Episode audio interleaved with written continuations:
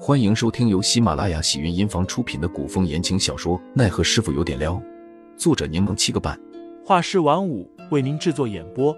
一场古言爱情、官场恩怨的大戏即将上演，欢迎订阅收听。第两百零九章暗中跟踪下，他警惕的拐进一条巷子，身后的人果然跟了进来。杜潇潇加快脚步，躲在巷子口。追踪之人跑到巷口，刚巧被贴在墙边的杜潇潇抓了个正着。杜潇潇正欲动手，那戴围帽的女子立马后退阻拦，取下了帽子。小姐，是我，曼东。杜潇潇神色缓和，笑着调侃道你这跟踪技术不行啊，都被我发现了。：“曼东腼腆的笑笑，红着脸羞愧的低下了头。是凌寒让你跟着我的。”曼东点了点头。公子知道我追踪之术不行，但他说即使我被小姐发现也没关系的。啧，杜潇潇啧了啧嘴，这凌寒以前是不是也老是让你们跟踪我？没有，曼东听杜潇潇不相信的嗯了声，事后说道我真的没有。但戴秋姐应该跟过小姐，不过我们不是跟踪，是暗中保护。出现任何情况，我们也可以第一时间通知公子。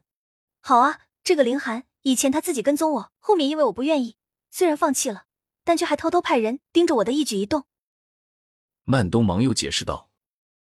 小姐，公子不是盯着你，是担心你。行了，你回去吧。”曼东紧张的跟在杜潇潇身后。小姐，我就远远的跟着你，要是有什么事情，我也好帮个忙。能有什么事情？我一会要去找的人，他不太喜欢人多，特别不喜欢陌生人。我带着你去，他会生气的。杜潇潇说着，将手中的一盒小零食塞给了曼东。你放心，我天黑之前一定回去。曼东见杜潇潇飞身上了屋脊，忙喊住她。小姐，你还没说你要去哪儿啊？我不好和公子交代的。你把我的话告诉凌寒，他自然知道我在哪儿。杜潇潇说完，只留下同一个潇洒的背影。虽然已是严冬，但阳光正好。杜潇潇因为赶路，反而出了一身的汗。到了安泰居，杜潇潇敲了敲门，发现白灵不在，这才想起她今日好像去吴府去给齐远之复诊了。算算时辰，也差不多该回来了。好在大门虚掩着，并未锁上。杜潇潇与白灵已经相熟，便直接推门而入。他将手中的烧鸡以及各种美食小点心放在院内的桌上，便去厨房找水喝。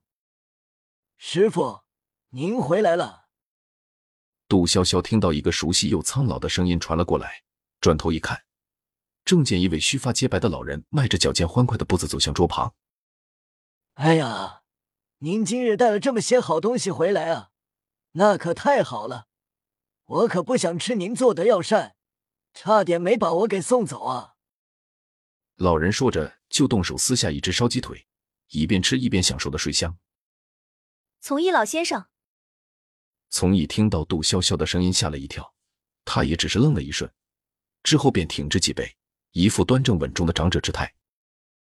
原来是你这个小丫头啊，这些都是你拿来的。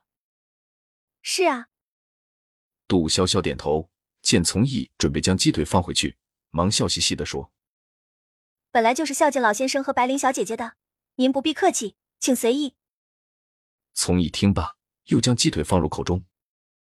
你这个小丫头倒是挺懂事的。”杜潇潇坐在从义身旁，将买来的肉饼与各种小点心都摆了出来。老先生，我买了好些东西，您慢慢吃。从义脸上乐开了花，嘴上还不忘夸赞杜潇潇会做人。老先生什么时候回来的啊？我之前来都没见到你。白灵小姐姐说，你去寻找一味很特殊的药材去了，药材找到了吗？我这两日刚回来，从义抽空回了句，其他问题却不再回答，而是问道你这肉饼从何处买的？味道可真好。是在听雨轩附近的一家肉饼店买的。：“杜潇潇那双亮晶晶的眼睛盯着从义，又问道从医老先生，您刚刚在叫谁师傅？什么师傅？：‘从义眼底闪过一丝疑惑。’我何时叫师傅了？没有吗？没有，杜潇潇刚刚明明听到从义叫了师傅，可从义为何不承认呢？